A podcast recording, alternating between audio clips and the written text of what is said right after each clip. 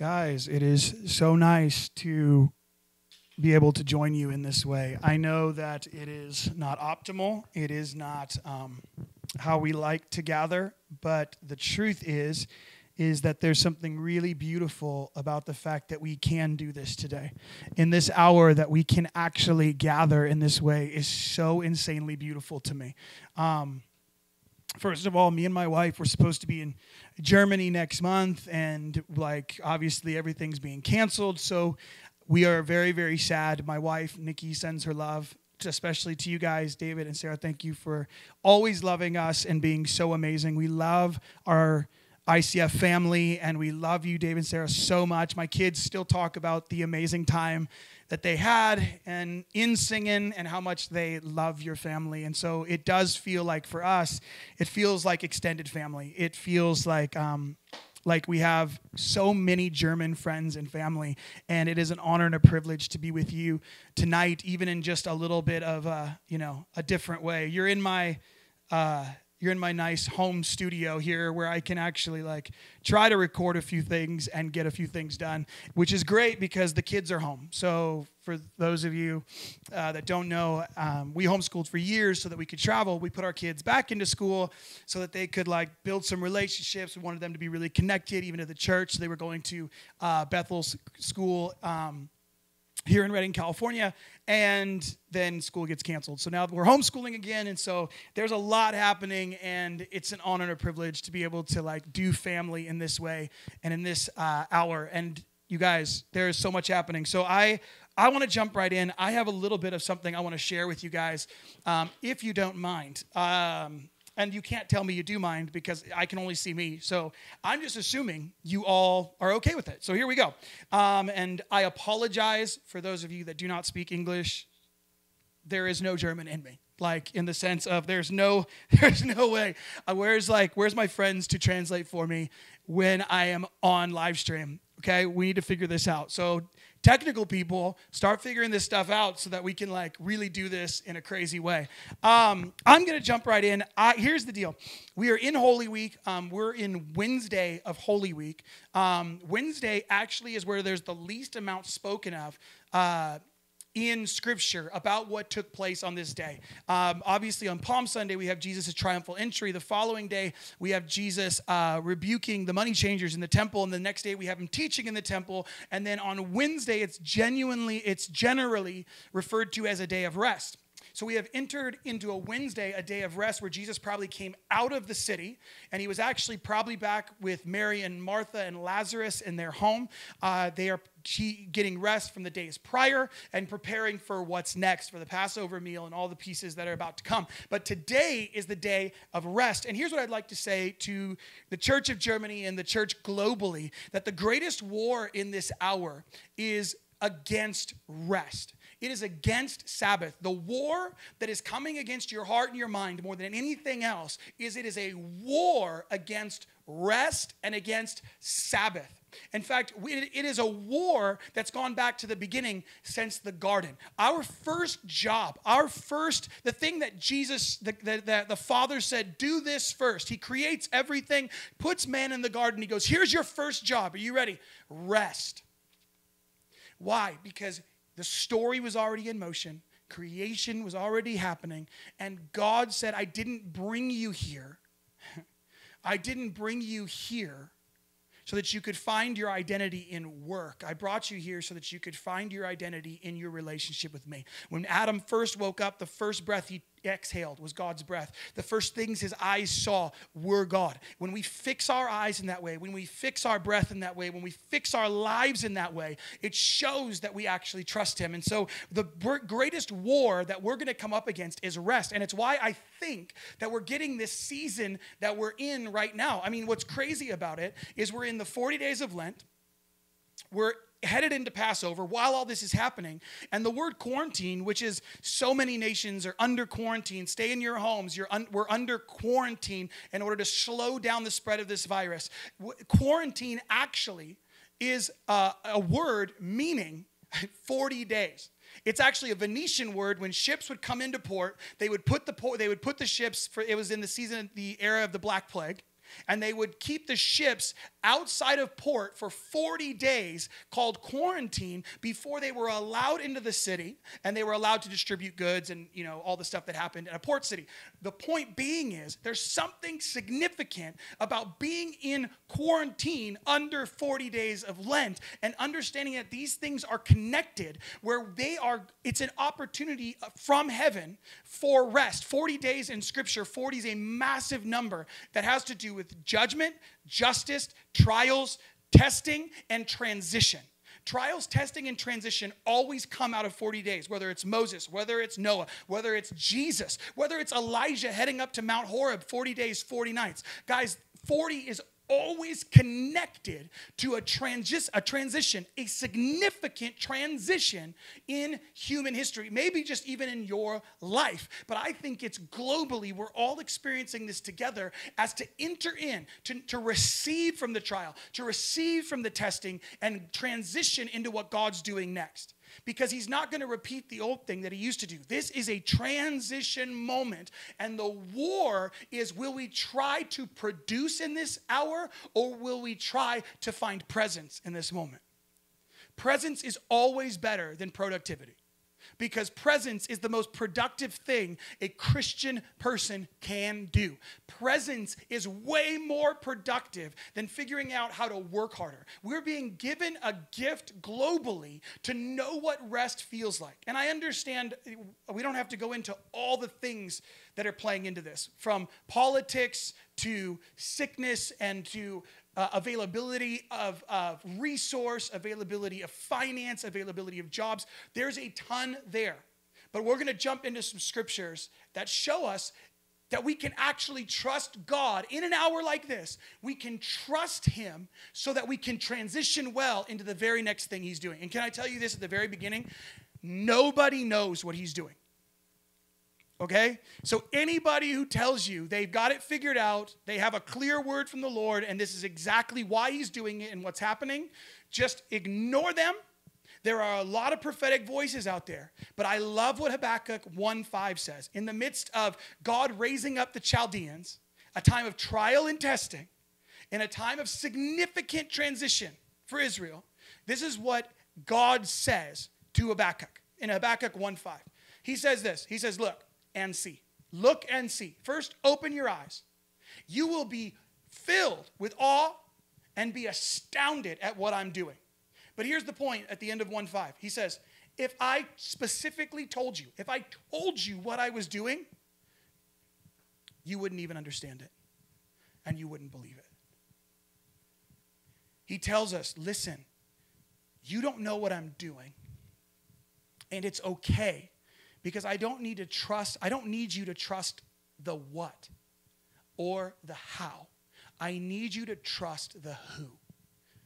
Do you trust me? God says, Do you trust me? The Father says, Do you trust me? Jesus says, I'm going to the cross. Do you trust me? Because I'm telling you what's going to happen after this is better than what came before it. Can you trust me?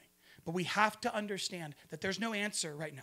There's no answer at the end of this. There's no like, oh, and here's why God did this. Yes, we might have little moments of clarity, but we only see in part. We do not fully see and we do not fully understand. Just like if for those of you that have kids, you know, like if you have a, if you have kids and you look at your kids and you're like, hey, uh, I really need you to do this. They're always going to go, why? And you go, sometimes you have, like, you know, you feel really gracious and you have like some patience and you're like, oh, well, let me explain to you why. And so you take the time, you take a few minutes, maybe who knows how long. You explain to them why. And they always look at you like, that makes no sense. What are you talking about? No, no, no, you need to eat healthy. It's really good for your body long term if you eat healthy. And they're like, yeah, but I want a cookie. Like, give me the cookie. That's what I want. And it's like, no, no, no. But here's the point. Here's how the, this breaks down in your body. Here's how you grow muscle. And here's how you, you know, your metabolism and all, you know, all the stuff. You explain it to them. They're like, yeah, yeah. But I want the cookie. And I think most of the church right now, because we're not able to meet, because people are afraid, because people are feeling anxious, they're going, I just want the cookie. Give me the cookie. Can you just give me? That's what I want. And, and God's going, no, no. Learn how to eat healthy. No, no. Learn how to prepare your body, your mind, your heart, your spirit. Prepare yourself for what's coming. train in this season, receive in this season. And we're like, yeah, yeah, yeah. I'd like the cookie. When do I get the cookie? And Habakkuk 1.5 says, see, this is why. I can't fully explain this to you right now because you won't even believe what I'm doing. You would never even believe it if I was to tell you. And so we have to trust. And we can't buy into hype spirituality and we can't buy into hype religion with a bunch of people all over the planet who want to just tell you, don't worry about it, it's all good, no big deal, just business as usual. No, we are not going to go through this season business as usual. Germany, I charge you and I encourage you. Learn from this season, press in in this season, press into God in this season. Do not miss this opportunity opportunity to rest and receive from your Redeemer. To be able to learn by sitting at his feet. And this is what happens. Most of us try to develop a Jesus lifestyle through ideas, theology, or through uh, rules, which is ethics. So we're trying to do this through theology or ethics when we actually need the time to learn how to live a Jesus lifestyle by doing what Jesus did in his life. We have to actually begin to learn from it. Eugene Peterson said it this way He said, The Jesus way plus the Jesus truth equals the Jesus life. See, most of us just want the Jesus truth. We want, give us the information. I want the theology. I want the, the Bible reference. I want to know what's going to happen. Give it to me, give it to me, give it to me. And I love how Eugene Peterson says that that's only one side. The other side is look at the rhythms of his life. You guys, this is a chance globally to learn new rhythms. We've been going from meeting to meeting, conference to conference, event to event, and God says, no more. No more events. I'm not saying the sickness was from God. Please don't hear me saying that. That's not what I'm saying. What I'm saying is is that God uses everything. Everything. Okay? If you're at home and very charismatic, just say it with me. Everything okay? We he uses everything for his glory. Not one thing goes without him utilizing it for his purposes. His purposes are what matter. And I'm saying all the meetings, all the events, all the gatherings, all the trying to keep up is gone. The playing field is being leveled right now in the body of Christ, and he's saying, Will you do rhythms like I do them? I mean, how many of us would say, we don't murder. Congratulations, you haven't killed anybody. But the truth is, murder is a 10 commandment, one of the 10 commandments, but so is Sabbath.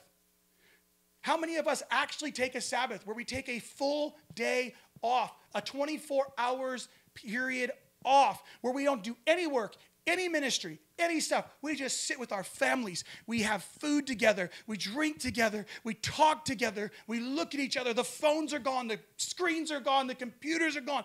Everything's gone. And we just look at one another and enjoy one another. How many of us do that? Can honestly say we do that as a rhythm of our life every single week where it all shuts down? Yet we break that commandment, but we but it's okay because I don't kill anybody and I don't steal. So there are commandments that I, I don't break, but this one it's okay to break because honestly, it's just rest. Who cares? No, it's the first command given to humanity rest. And it's in the Ten Commandments. He repeats it again rest. Take a day off. Why? Because it shows that I trust you. I trust you, Jesus. I trust you, Father, to do it the way that you want to do it because you actually do it right. And I trust the Jesus way, not just the informational truth. And when I marry those two, I get the Jesus life. In fact, um, there's a study done recently that for, with iPhone users, all of the iPhone users out there. Got it. Okay. iPhone users touch their phone 2,600, 2,600 times a day and spend an average of two and a half hours on their screen, just on their iPhone. This isn't computers, this isn't TV, just the phone, two and a half hours every day. If you're a millennial, the number doubles. It's over 5,000 times a day do you touch your phone, and it's almost five hours a day you're on your phone. Here's the crazy part before all this stuff happened, about the year 2000, our attention span was 12 seconds, which is already low, right? Look, 12 seconds is how long the average human could focus on something in the year 2000. Today, it is now eight seconds. That may not seem very significant, like of a, of a you know, of a drop, except for when you compare it to the goldfish. You know, a goldfish, the tiny little goldfish that you get like, you know, the cheap ones, little tiny fish, they have an attention span of nine seconds. A goldfish has a greater attention span than us in this hour because we are distracted and we are excited about non essential things. Things that have no eternal weight, no eternal glory, and reproduce nothing eternal in our lives. We have settled for entertainment over encounter, and God is saying, What if I stripped it all away and it's just you and me? How do you view our relationship when it's just you and me? When it's just you and me, how in the world? Let's look. Hey, guess what? It's a chance to go. Jesus, what does our relationship really look like today? Before you go to bed tonight, what does our relationship really look like? Here's what I want to show you a couple verses as we close out because I don't want to take up too much more time. But here's, here's a couple verses I want to look at real, real quick. Matthew 11, 25 through 30. It's the yoke. His yoke is easy and his burden is light. Here's the point. Uh, you can go read the verses. I don't want to jump too far into them right now. I've, I'm already going long here. But I, what I want to do is I want to look at that and I want, I want you to look at it and think about this. In that passage, there's not an easy life given to us, but an easy yoke. We cannot be praying for an easy life. There is no such thing in this life as easy. There's no easy version. We may have easy moments. We may have light moments. We have moments where the pressure is off a little bit more. We may have those moments, but Jesus in Matthew 11 does not promise us an easy life. He promises, promises us an easy yoke. And he even says later, in this world you will see troubles. Amen? So he's like, hey, just to encourage you, you're going to have troubles in this life. And remember, when they hate you, remember they hated me first. That's really encouraging. Thank you so much, Jesus. The point is, is that we shouldn't be looking for the easy way out. We should just be looking for someone to help us carry it. And his name is Jesus. His name is Jesus. His name is Jesus. He will help us carry. He will help us carry and tarry.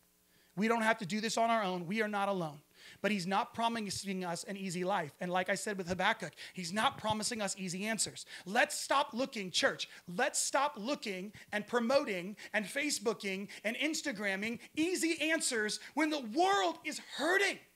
They are hurting and trying to figure this out. And our cheap answers and cheap Bible verses with no context and no heart connect is leaving people disappointed and hurting even more when we are supposed to be the people who carry the Holy Spirit, who is the comforter for all nations. He is the comforter, and He is the one who leads us into all truth. And instead of cheap, easy answers, what if we look into the eyes of people who are hurting and go, It's really hard. I don't know. I don't have answers, but I have a good God. I don't have all the answers, but I know who we can trust. I know who the one who started it, and I know the one who's going to finish it. So everything in between has purpose. There is nothing without purpose. Do not take, do not try to give Jeremiah says it like this. In Jeremiah, the Lord says that there's going to be so many prophets who start prophesying peace, peace in the land when there is no peace. God said an hour like this would come when, ev- when all the prophets, when a bunch of prophets would begin to say, Peace, peace, and there is no peace. And God says, In that moment, I'm going to raise up shepherds after my own heart. I believe out of this moment, there's going to come a bunch of shepherds who actually know how to follow the Father's heart and who actually are actually modeling their lives, not just their messages, but their lives are modeled after Jesus Christ. How exciting will that be? Again, don't trust me in how this is all going to work because I said nobody knows what that's going to look like. And that is the truth. We do not know what that's going to look like. What does a church look like when the only leaders left are the ones who lead after his heart? Who aren't trying to build something for their own glory, who aren't trying to amass a big name or a big platform, but are actually concerned about his presence. Presence over platform, presence over productivity, presence over performance all the time. Always his presence. And it says this in Matthew 5, it says, Do not be anxious about anything. For tomorrow, guys, tomorrow has worries of its own. Don't seek first, he says. Seek first. This is our this is my exhortation to you. This is my encouragement to you. Where do you begin? How do we start? We need a starting point. He says this seek first. He says, Don't be anxious about anything, but seek first the kingdom and his righteousness. Two things seek first the way he does things in the realm that he does them, and his righteousness, which is trusting that his ways are right. We look at his ways and go, God, you do it better than anyone. You know what you're doing, and I trust you. And his righteousness. And don't be anxious about tomorrow because tomorrow has a bunch of worries of its own. None of us saw this coming. There's nobody who's like, oh, yeah, I knew exactly how this was going to play out. Guys, listen, we don't know, and we still don't know. So stop worrying about tomorrow because tomorrow's going to have worries of its own. We get today. Ego is when we try to fix the past and figure out the future, never living in the present. But this week, we remember that Jesus paid for our past. Our Father has a hope and a future for us, and He gave us the Holy Spirit so that we could see Him today. Isn't that exciting? You, we need to partner with the Holy Spirit, partner with your prophetic words, and have faith for today. Don't, don't be anxious about tomorrow. Seek first the kingdom and His righteousness. Seek first. Seek. Seek causes humility and it destroys humanism. Being a seeker forever destroys humanism and gives us humility. If you remain a seeker forever, it's hard to build an ego because you know where you are in God. And you're able to continue to go, I can chase this for eternity and never be disappointed. I can pursue Him forever and never be disappointed. I'll end with this with Mary and Martha, because it says, remember in Matthew 5, it says, don't be anxious about anything, but with everything, prayer and petition. Seek first the kingdom. And then it ends, you know, don't worry about tomorrow. Tomorrow has enough worries of its own. Don't be anxious. Don't be anxious about anything. Seek first the kingdom. And then we fast forward to the Mary and Martha story, and Mary's at the feet of Jesus. Martha comes in and says, Hey, hey, make her help me. I'm working hard in here. Can you get her to help me? And Jesus says these words, which is crazy. In compared to uh, in, in the context of Matthew 5, he says this. He says, Martha, you're anxious about many things. Mary, she's found the one good thing, and it will not be taken from her. See, if we're seeking first his kingdom and his righteousness, we will find, because that's the promise. Those who seek, find. Okay? Mary found him. And when she found him, she stopped, she rested, and she listened to every word that came out of his mouth. And the moment religion, the moment life wanted to show up and say, hey, we got to work harder. We got to get some stuff going here. Don't you see, Jesus? We got some stuff to do. Have, have my sister help me. Jesus says, I can see anxiety has hit your life. Because I'm sitting right here and you can't even see me. Because anxiety distorts our vision and allows us to miss what God is doing right now. So, God, I pray for all of Germany right now, for those listening throughout Germany and throughout the nations of the earth. I ask right now that you would break a spirit of anxiety in Jesus' name. Come, Holy Spirit, and break a spirit of anxiety. Take the scales off our eyes and let us see what you're doing right now. Not what you're going to do tomorrow, not 20 years from now, not 20 days from now, not this weekend on Easter. I want to see what you're doing right now in the middle of Holy Week, right in the middle of Holy Week, in the day of Passover. I want to see what you're doing. I want to partner with what you're doing, and I don't want to miss it because I'm anxious about finances, anxious about my kids, anxious about my marriage, anxious about my business, anxious about the church, anxious about politics. God, break anxiety off your church so that we could be men and women of peace who seek first the kingdom of God and his righteousness. God, that we'd fix our eyes on you and nothing else. In Jesus' name, I pray everybody that's listening would be filled with the Holy Spirit, be encouraged today, filled with your presence that their eyes would become clear. I pray, God, that their hearts would become lighter as you make their yoke easy, not their life easy, but the weight of what they're carrying easier because they have partnered with you. And that they would begin to seek you in the most beautiful, profound way. In Jesus' name. Guys, I love you. I miss you so much. I cannot wait until our family's feet touch German soil again. And until then, know that our prayers and our heart and our family is absolutely with you. Bless you guys.